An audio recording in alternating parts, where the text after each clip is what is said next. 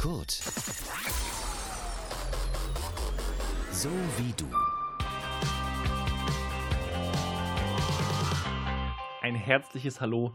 Der Kurt-Podcast zur Stupawahl ist hier. Ich bin Viktor und ich versuche heute ein bisschen Licht in die gefühlt doch sehr komplizierte Struktur der Stupa-Wahlen zu bringen.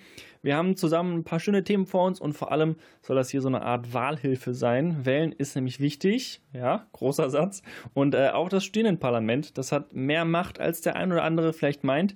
Da ist es schon richtig und wichtig auch äh, mitzusprechen und die Wahl zu nutzen. Das haben wir gemacht und mit allen Parteien ein Interview geführt, die mit uns sprechen wollten, damit ihr dann das digitale Kreuz da machen könnt, wo es euch am besten gefällt. Und ja, wir kommen auch in diesem Podcast leider nicht aus, ohne mindestens einmal über Good Old Coroni zu sprechen. Die Wahl findet dieses Jahr nämlich digital statt. Darüber hat unsere Reporterin Kati Hellmann mit dem Verantwortlichen für die Stupa-Wahl gesprochen. Kati, wie läuft die Wahl dieses Jahr denn genau ab? Naja, wie du schon gesagt hast, es ist eine Online-Wahl. Das Stupa hat glücklicherweise schon im letzten Jahr beschlossen, dass Online-Wahlen möglich sind, also als Corona noch gar kein Thema war. Man wollte das sowieso einfach mal ausprobieren, um dadurch vielleicht auch die Wahlbeteiligung ein bisschen zu steigern. Naja, und schneller als gedacht ist es dann jetzt auch schon soweit, aber es läuft jetzt natürlich alles ein bisschen anders. Das hat mir Moritz Pfalzgraf erklärt. Er ist der Wahlleiter. Im Gegensatz zum letzten Jahr geht man nicht mehr in die Uni zu einer Urne hin, wo man einen Stimmzettel gegen Vorlage der Studienbescheinigung und eines Ausweises ausgegeben bekommt und wo man noch äh, auf Papier sein Kreuz machen muss, sondern man kann es bequem von zu Hause aus online am Rechner machen. Und wir haben ja alle in den letzten Tagen einen Link zur Wahl per Mail bekommen. Da klickst du einfach drauf, loggst dich mit deinem Uni-Account ein und dann bekommst du automatisch die Stimmzettel für die Wahlen, an denen du teilnehmen darfst. Du sprichst jetzt von Wahlen, also Plural. Habe ich es richtig gehört? Ja, genau. Ähm, es ist quasi das große Wahljahr bei uns an der Uni. Gewählt wird nicht nur das Studierendenparlament, sondern auch noch das autonome Ausländer- und Ausländerinnenreferat und das autonome Frauenreferat, aber dann auch noch der Senat der Uni, die Fakultätsräte und die Gleichstellungsbeauftragten der einzelnen Fakultäten. Das heißt also, ich als Frau darf dann zusätzlich zum Stupa beispielsweise noch das Frauenreferat und die Gleichstellungsbeauftragte meiner Fakultät wählen.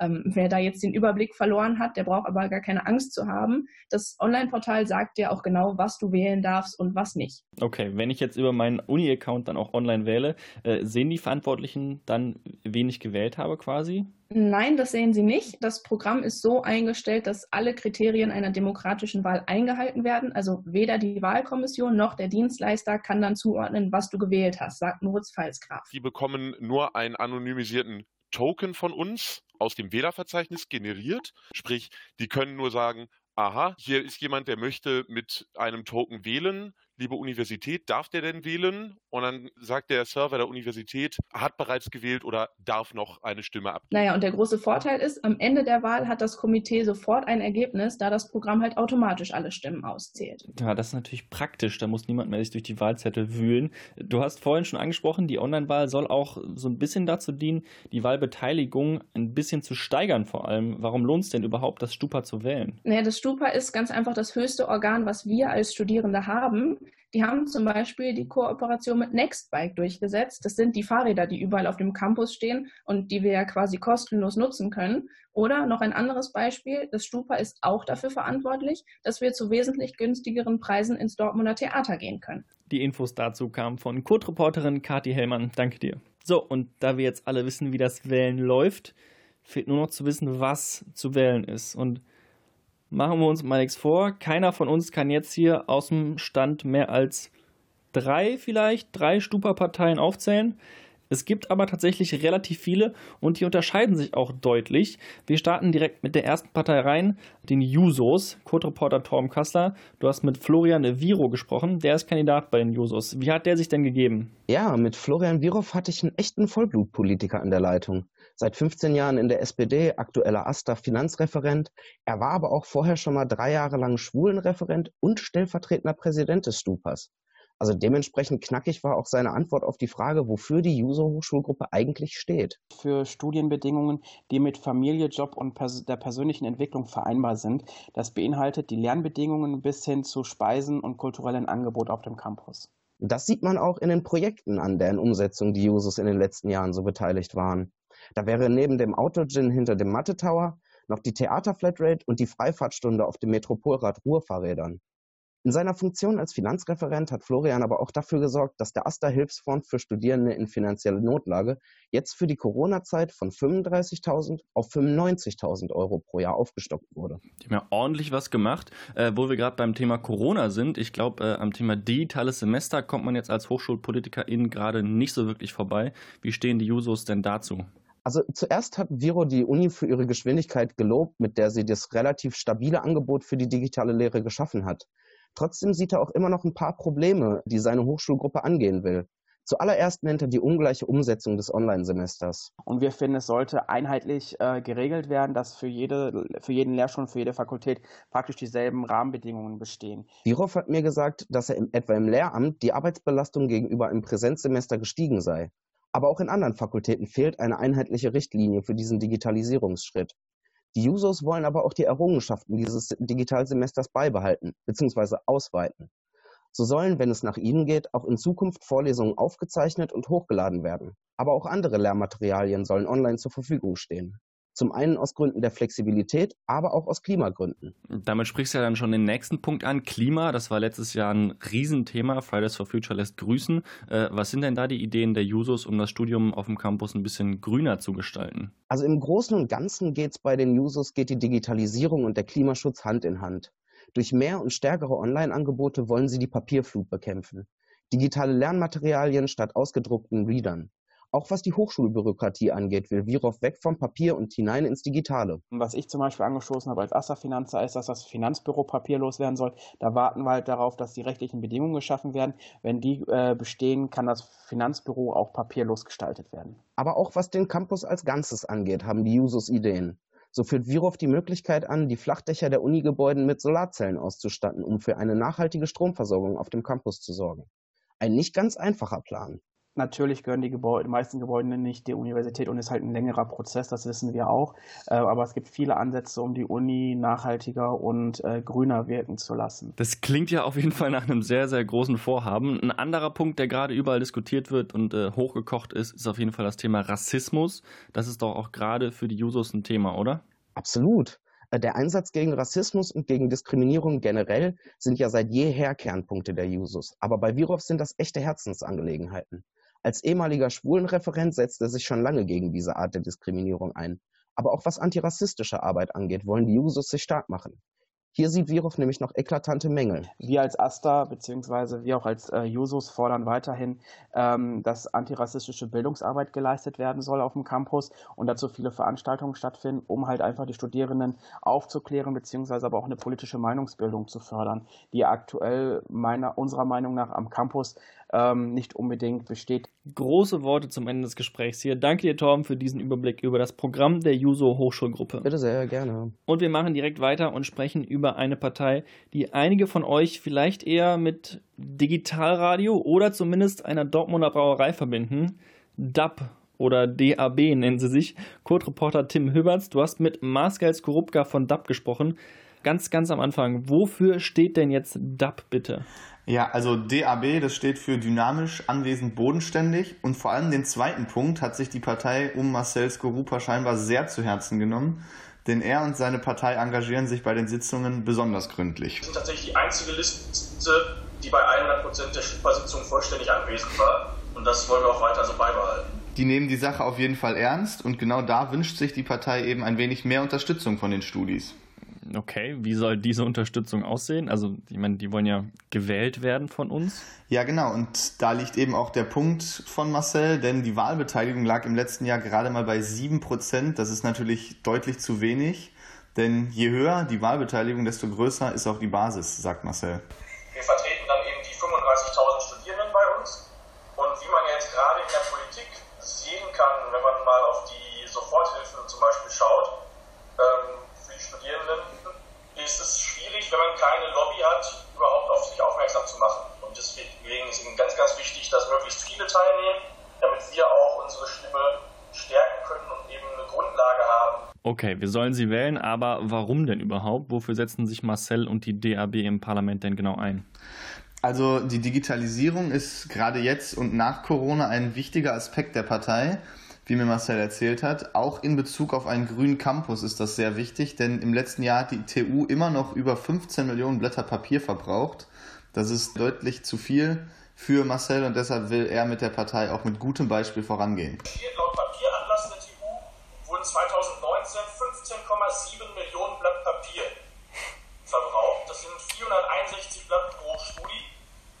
Und gerade dadurch, da man jetzt die Vorantreibt, kann man das, denke ich, sehr, sehr gut umbauen.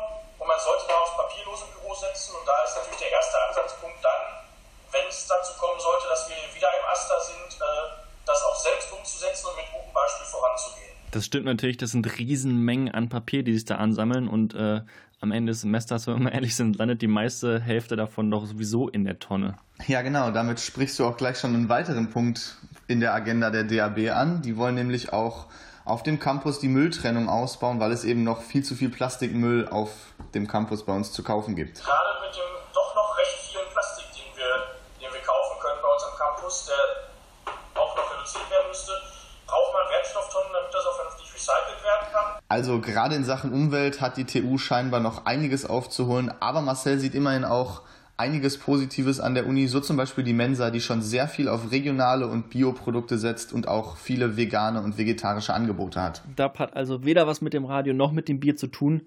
Bisschen enttäuscht bin ich schon, aber mit Forderungen an die Hochschulpolitik haben sie auf jeden Fall was zu tun. Wer hätte das dann auch in einem Stupawahl-Podcast gedacht? Oh Mann, die nächste Partei, über die wir hier sprechen wollen, das ist Apfel. Eine relativ erfolgreiche Partei. Letztes Jahr haben sie 15 Prozent geholt und waren im Parlament dann nachher in der Opposition. Code-Reporter Lukas Tenbeck, du hast den Listencheck gemacht. Was können wir denn erwarten, wenn wir Apfel wählen? Ja, der Name verrät es schon quasi, zumindest indirekt. Aktive Politik für erfolgreiche Lernbedingungen oder einfach kurz Apfel. Die Kandidatinnen und Kandidatinnen der Partei wollen den Studis das Lernen am Campus erleichtern. Das ist für sie ein Problem, das die Corona-Krise nochmal verschärft hat, hat mir ihr Kandidat Konstantin Köhn erzählt. Die größte Dringlichkeit, sagen wir mal so, was ich am liebsten ändern würde, wären halt eben zumutbare Lernmöglichkeiten zum aktuellen Zeitpunkt. Weil viele haben halt eben nicht unbedingt die Möglichkeit, zu Hause zu lernen, wie man es an der Uni machen könnte. Und das wäre halt eben, ich sag mal, das, was ich am ehesten angreifen würde. Außerdem stehen auf ihrem Forderungszettel etwa die finanzielle Entlastung von Studis, die erneute Einführung der unbegrenzten Fehlversuchregelung und auch nachhaltiges Essen in der Mensa ist ihnen sehr wichtig. Ja, du hast ja eben schon das Thema Corona angesprochen. Da kommen wir natürlich auch bei den diesjährigen Stupperwahlen nicht drumherum. Wie steht Apfel denn zum bisher ganz okay laufenden digitalen Semester? Ja, insgesamt doch eher positiv, denn dazu musst du wissen, ähm, Apfel macht sich schon lange für die Digitalisierung des Uni-Alltags stark und Corona hat Apfel da natürlich in ihrem Kernthema ungewollt einen Schub gegeben. Ausbaufähig ist das Konzept, aber trotzdem hat mir Konstantin gesagt. Also erstmal bin ich ein großer Befürworter von den digitalen Maßnahmen. Allerdings denke ich auch, dass man die noch weiter ausbauen kann. Dass man halt eben, ich sag mal jetzt, dafür sorgt, dass halt eben die Vorlesungen wirklich hochgeladen werden und man die, ich sag mal, auf eigenen Abruf hin dann dementsprechend sich angucken kann. Apfel saß im letzten Jahr ja aber trotzdem schon im Studieparlament, das heißt, die hatten schon Macht irgendwie. Gibt es das, was sie aktiv auf dem Campus erreicht haben? Da Apfel nur in der Opposition war, ähm, konnten sie wohl nicht so viel auf den Weg bringen. Zumindest ein konkretes Beispiel hatte Konstantin da jetzt leider nicht für mich. Aber die Hoffnung bei Apfel ist natürlich, dass sich in diesem Jahr etwas ändert, sie vielleicht aus der Opposition rauskommen. Auch wenn Konstantin doch eher mit einer geringeren Wahlbeteiligung jetzt in diesem Jahr rechnet. Aufgrund dessen, dass halt eben keiner, ich sag mal, durch die Plakate etc. sonst was am Campus darauf aufmerksam gemacht wird, sondern rein über eine E-Mail, die über einen Verteiler kommt. Und klar, also die digitale Wahl ist deutlich simpler. Man muss jetzt nicht mehr ein Kreuzchen, ich sag mal, auf dem Papier setzen, sondern das Ganze läuft digital ab, kann man schnell auf dem Smartphone machen. Aber wenn man da nicht vernünftig darauf aufmerksam gemacht wird, bringt das auch nichts. Und genau deswegen klickt den Link an und geht auf jeden Fall wählen. Genau dafür machen wir doch diesen Podcast hier. Code-Reporter Lukas Tenberg hat uns die Partei Aktive Politik für erfolgreiche Lernbedingungen, kurz Apfel und deren Kandidat Konstantin vorgestellt. Danke dir. Und jetzt kommen wir zu einer besonderen Partei. Umma Aktiv. So heißt die erste und einzige muslimische Liste bei der Dortmunder Stupa-Wahl. Robert Bielefeld, du hast mit ihnen gesprochen. Äh, ganz am Anfang, was heißt eigentlich Umma? Ja, das habe ich mich auch gefragt. Nämlich Parteivorstand Umo Cerebas hat es mir dann auch sofort erklärt. Also Umma besteht aus fünf Buchstaben. U für unabhängig, M für muslimisch, M für moralisch, A für aktiv und H für hilfsbereit. Wie der Name schon sagt, muslimisch, weil es sozusagen von allem eigentlich etwas gab. Äh, nur so eine richtige muslimische Liste gab es nicht. Daher haben wir uns es zur Aufgabe genommen, dass wir gesagt haben, okay, wir möchten auch die Muslime sozusagen abdecken. Und das Akronym ist auch ganz bequem, da man es ja auch zufällig frei als Gemeinschaft aus dem Arabischen übersetzen kann. Denn Gemeinschaft hält Umut auch für den Zweck seiner Partei. Er möchte nämlich muslimischen Interessen ein Forum und eine Stimme geben.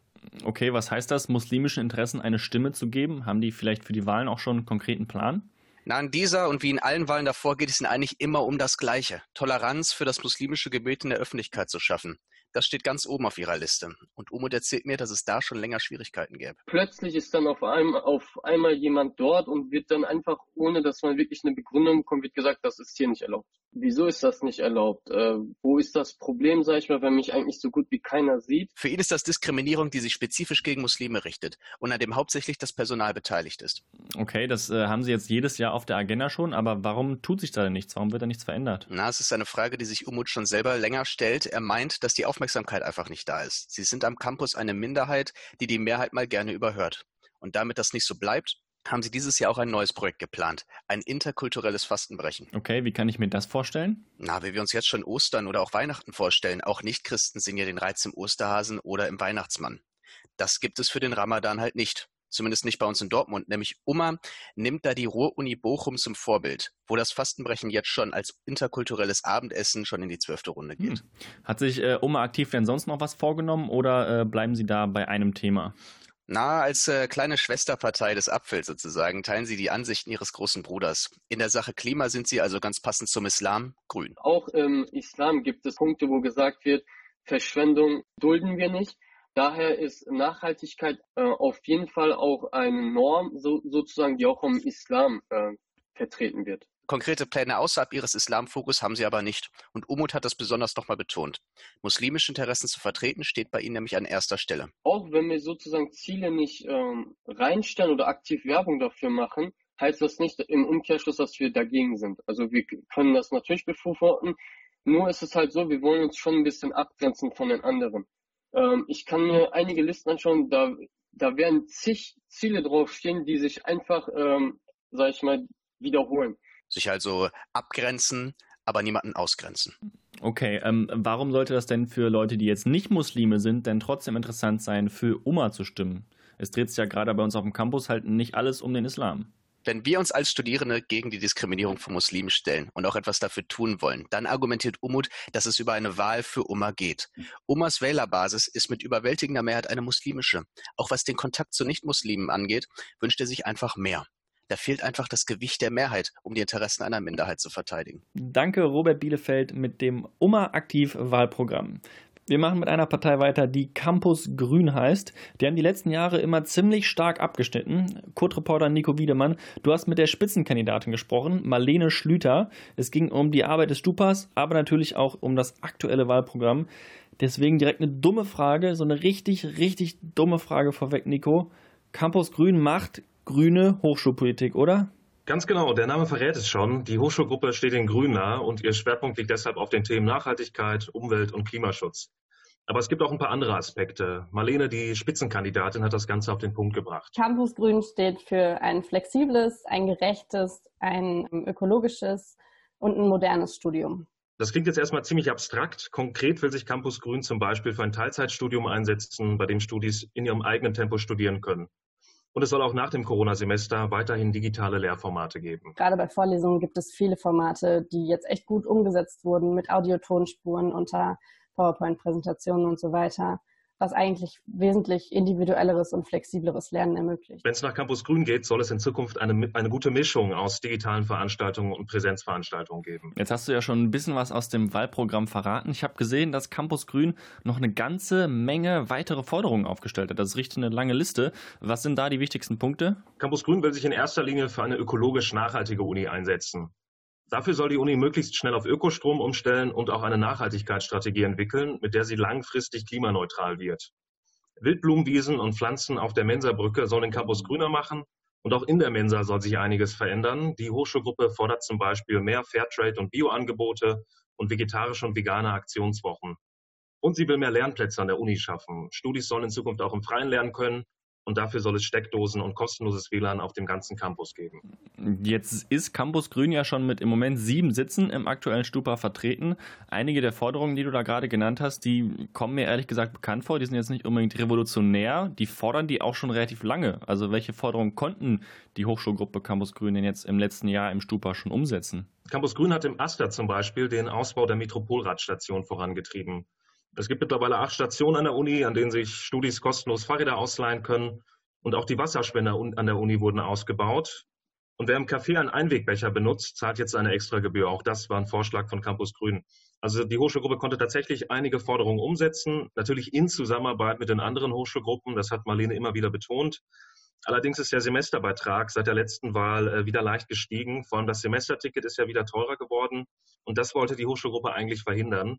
Marlene hat mir aber versichert, dass sie das Problem im Herbst angehen will. Es sind im Herbst wieder Kommunalwahlen in Dortmund. Da werden neue Verhandlungen für diese Ticketpreise anstehen das ist ein Punkt, wo wir uns auf jeden Fall auch einsetzen würden, dass es eben nicht weiter steigt und es weiter bezahlbar bleibt. Wir dürfen also hoffen, dass das Semesterticket nicht noch teurer wird. Co-Reporter Nico Wiedemann hat mit Marlene Schlüter gesprochen. Danke dir. Und damit sind wir tatsächlich schon fast am Ende des Podcasts angekommen. Fünf Parteien haben wir schon angehört. Eine Partei fehlt noch und das ist Studis für Studis. Code-Reporter Daniel Böhne, du hast dich mit denen getroffen. Daniel, mit wem hast du denn überhaupt gesprochen? Ich habe mit Sarah Töpfer und Mirko Birkenkamp von der Liste Studis für Studis äh, kennengelernt. Sarah ist auf Listenplatz 1 und Mirko auf 2. Insgesamt tritt die Liste mit acht Kandidaten und Kandidaten an und möchten äh, sich dann besonders für die Belange für Studierende einsetzen, sagt Sarah. Also Studis für Studis ist eine parteiunabhängige Liste, welche sich aus verschiedenen, aus verschiedenen Studierendenschaftsvertretungen, also aus verschiedenen Fachschaften zusammengesetzt hat und sich somit sehr stark auf die Vertretung der Belange der Studierenden konzentriert. Im derzeitigen Studierendenparlament ist die Liste durch vier Mitglieder vertreten. Dort versuchen sie unter anderem, das BAföG noch bekannter zu machen, da ihrer Meinung nach noch viel zu wenige Studierende BAföG-Anträge stellen. Zudem ist es für sie sehr wichtig, Studierenden ein möglichst flexibles Studium zu ermöglichen. Während des aktuellen digitalen Corona-Semesters haben sie sich bei einer Umfrage stark gemacht, um auf die Ängste und Sorgen der Studierenden einzugehen. Du hast jetzt gerade schon Corona und vor allem das digitale Semester angesprochen. Was haben Sie denn daraus gelernt, beziehungsweise zu welchem Ergebnis kam denn die Umfrage, die Sie da gestellt haben? Für Sarah und Mirko ist die digitale Lehre auf jeden Fall eine sehr gute Ergänzung zur klassischen Präsenzlehre. Vollständig ersetzen kann das digitale Angebot das Studium aber nicht. Viele Veranstaltungen können nicht in digitaler Form stattfinden und auch für Studierende der direkte Austausch. Allerdings bringen die digitalen Vorlesungen den äh, Studierenden eine Flexibilität im Studium. Das ist besonders für Studierende mit Kindern wichtig oder für die, die neben Studium noch arbeiten. Dennoch gibt es noch ein paar Baustellen, die einem chancengleichen digitalen Studium im Wege stehen. So sagt Mirko, dass laut der erwähnten Umfrage nicht alle Studierende mit dem digitalen Studium zufrieden sind.